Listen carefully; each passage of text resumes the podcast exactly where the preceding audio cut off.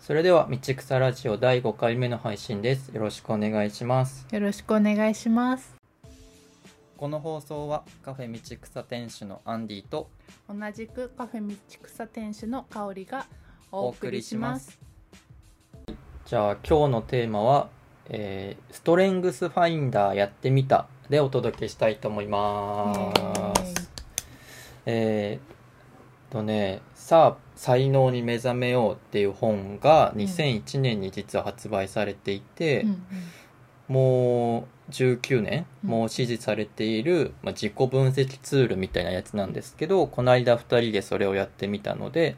今日はその話をしようかなと思います。はい。えーストレングスファインダーを、まあ、ざっくり説明すると、えっとね、34個の資質と呼ばれる項目があってそれがなんかその人の結果に合わせて順位付けされる感じになっていますと。うんでさらに34個の資質の上位概念として、え4つの大きなカテゴリーが設定されていて、うんその34個の順位のうちのトップ10うんの資質がそのどのカテゴリーに紐づいてるかによってなんか得意なカテゴリーとかも出たりしてきますと、はい。まあ、カテゴリーで言うと、うんえー実行力ん影響力人間関係構築力、うんえー戦略的思考力の4つのカテゴリーがあって、でまあそれぞれそこに34個の資質がまあ紐づいていますと。うんうんうんで、えー、かおりちゃんの結果で言うとい何が一番多いんだっけ私は影響力が一番多かったです。うーん影響力は主導権を握りうんはっきりと意見を表明し、うん確実に他の人の耳を傾けさせるのに役立つ資質ですと。ね、ちょっとびっくりしびっくりというかね。あれ逆に一番低いのが何だっけ一番低かったのはえっと実行力。物事を成し遂げるのに役立つ資質ですと、うん。なんか実行力がおなんか一番多いのかなってイメージだったけど、うんうんうんが一番低いんだもんねそうちょっとねびっくりしたで影響力の次に多いのが人間関係そう人間関係構築力で戦略的思考力実行力の順番でした私は、あーいやなんかなんか意外だようね、ん、ねでもなんか読んでいくとあーってこうなんて言ったらいいんだろうね腑に落ちるところも、はいうん、ありました司くんは僕はえっと、うん人間関係構築力が一番多くて、で戦略的思考力うんうん実行力影響力なんてねもうこれなんかミジンコぐらいしかないうん、影響力少なかったねめっちゃ少ない影響 力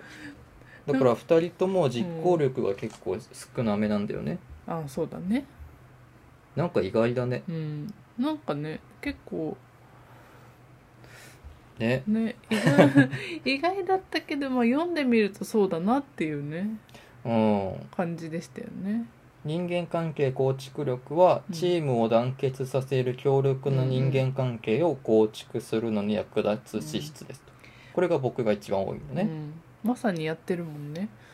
あーうん、で戦略的思考力が情報を取り入れ分析しより適切な判断を下すのに役立つ資質ですとうんうーんうんまあまあまあ確かにうんでちなみにじゃうあんえっと34項目順位付けされてますけど、うん、かおりちゃんの1位が何だっけ私は最上志向はいはいはいはいそうですね。最上志向って何なのっていうとえーと、ここかな？んまあ、なんかこう目標を達成したりとか、こうなんか自己成長を遂げていくのが得意なんだよね、きっとねそうそうそう。あとなんかね完璧主義っていういうふうに書かれてたあそうね完璧主義って書いてあったでもこう欠点を克服することに時間をかけるよりはこう才能を活用する方を好みますとうーんうんまあ、まあ得意なことをやりましょう、んうんう苦手なことはやらないんだよね。うん、だからそのそういう、まあ、自分もそうだけどそういう人のなんかこう長所みたいなのを発見するのも得意みたいうーん。なそれぞれが得意なことをこう理解していくみたいな能力だそうです。はいはいはい。うんちなみになんかこう、日本人の統計データも出てて、うん日本人の1位も最上志向なんだうんうんがまあ、ザ日本人なんですねう。んかおりちゃんは実日は。本人らしいうーん。2位は何ですか2位は、えー、と共感性共感性。あーこれも日本人の平均データで言うと、第5位のやつだ。うん上位に入ってる、うんうん、そうですね多くの場合あなたはたまに1位になりたいチャンピオンになりたいと思うことがあります本当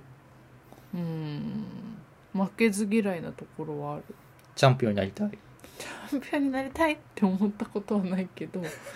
あー 負けず嫌いなところはあると思うあなんか人を癒す方法をあなたは知ってますって書かれてるねうんへえ癒しはね仕事にしてるところだからあねうーんうんそうだねで3位が適応性適応性はあ適応性ね適応性は日本人の平均だと9位だねうーんうん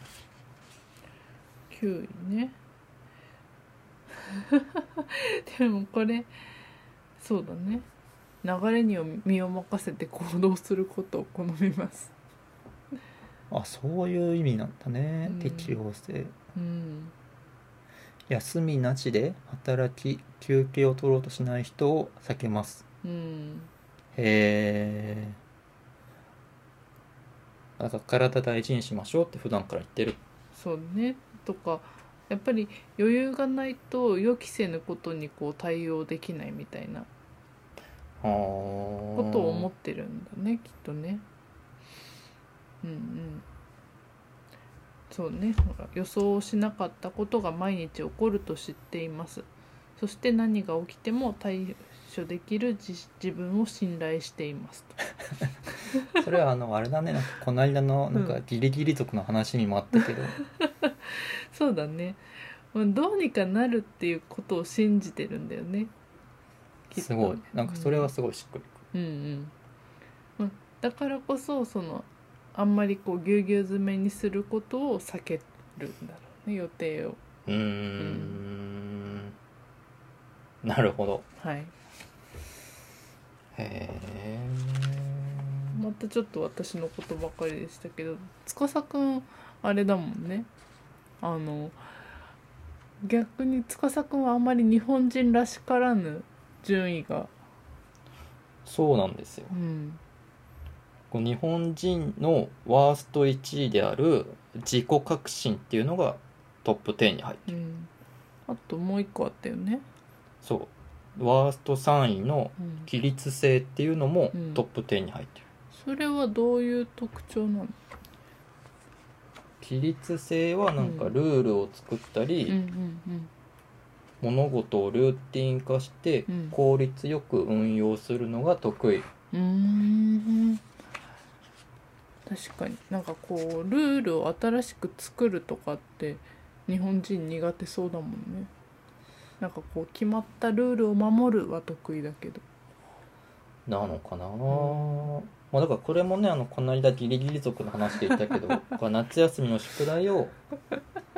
そうね計画的にこなすっていうのはなんかここなのかもしれないねそうだねだから逆に言うとやっぱ夏休みの宿題みんなやらないんだろうねそうだねワーストにこれが入ってるってことやりたくないんだろうね自己革新はうん日本人ワースト1位だけど、うんえー直感を信じ自分を基準にして人生を送る、うーん自分が正しい方向へ進んでいることを教えてくれる羅針盤が体内に備わっているようです、直感を信じて行動しましょうでもそれすごい当たってるよね当たってるというかこれなんか香りちゃんが1位っぽいけどねなんか俺なんだねでも一応ね13位ぐらいにいる私もそれはちょっとそれなんかリアクションしづらいけど 一応ほら34個のうちの上の方にはいるじゃないなるほどねそうね自己革新でも司くんの方が自己革新力はね高いと思うへなんかこうもうだってほら言ったでしょってよく言うじゃんえまあなんかね、まあ、いうんいろんな文脈があってうんそういう言葉を言ってますけど、んあのそこだけ切り取るとねなんかすごい嫌なやつね確かにいやあの ちょっと今の言い方が私が悪かった いや結構こう私がこう「えー」とか言ってるんですけどまあなんか司君の中には多分確信があるんであろうことっていうのがあーはいはい大体そうだもんね私が「えー」とか言ってたけど大体司君が言ってたことが合ってるっていうことが多い。うーんまあまあまあまあまあまあそうですうね、んそういうバランス感覚の自己革新は司くんの方が多分なんか絶対優れてる気がするうーん私は根拠のない自己革新なところがあるのかもしれない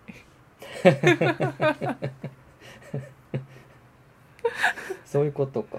うんああーとはなんか面白いとこありましたこ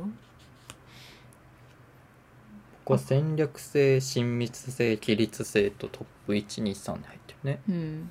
戦略性ないんだもんね戦略性はね何位ですかあでも入ってるよあなん7位か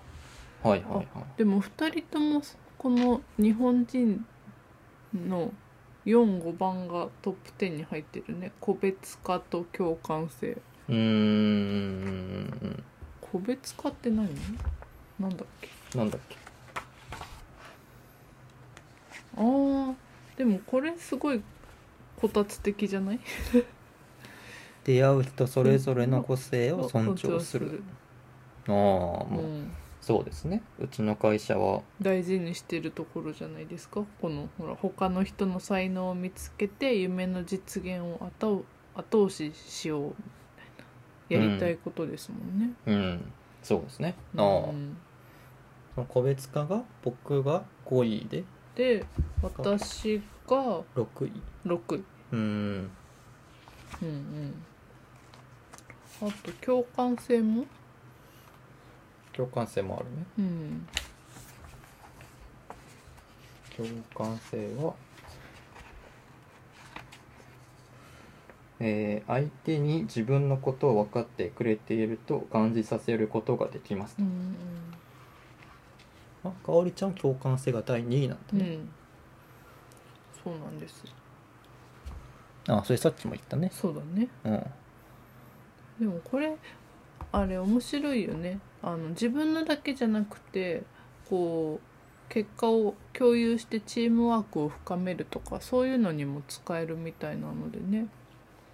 ねうん、だからなんかみんなやってみてほしいね、うん、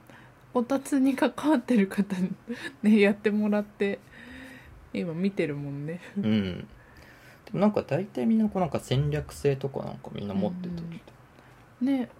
結構こう戦略的なところもありでも共感性とかもありうん、なんかそれぞれのやっぱりこう個性みたいなところをこう組み合わせるって面白そうだなと思いますね。はい。うん、規律性は